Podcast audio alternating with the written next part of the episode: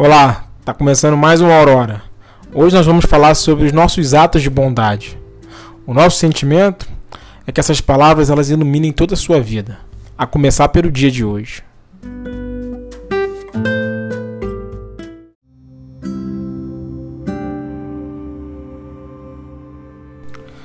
Nós começamos com uma frase da antiguidade que diz que nenhum ato de bondade, por menor que ele seja, ele jamais será desperdiçado.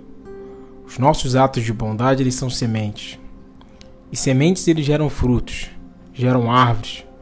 Às vezes uma floresta inteira, ela surge a partir de pequenas sementes. E os atos que nós praticamos, eles fazem bem para nós. Eles elevam a nossa alma e elevam o nosso espírito. Eles fazem bem também para as pessoas que recebem.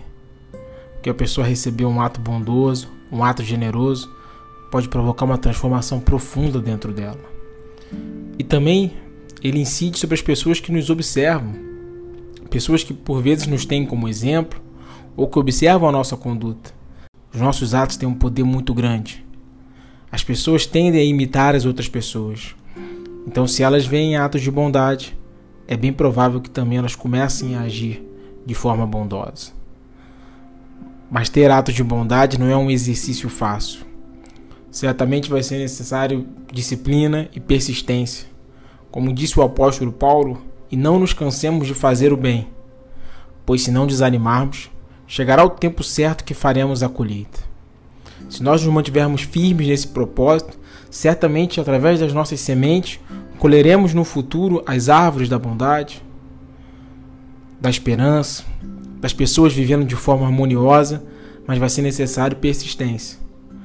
Tem uma frase do pastor Israel Belo que ele diz: Quem permanece solidário diante dos aproveitadores? É difícil, mas você é capaz de fazer isso. Porque não são as circunstâncias externas que definem o seu comportamento. É importante que você esteja no controle de si mesmo e não deixe que outras pessoas, que fatores externos ou até mesmo suas próprias emoções exerçam o controle sobre você. Você decide como agir. E é importante você então se concentrar em teatros de bondade em todas as circunstâncias. Se nós estamos vendo muita maldade, é porque de alguma forma os bons eles estão calados, eles estão parados. Como disse Luther King, para que o mal triunfe, basta que os bons se calem.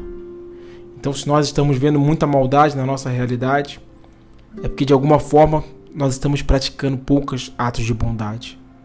Então vamos manter a nossa firme convicção na nossa fé e nos nossos atos.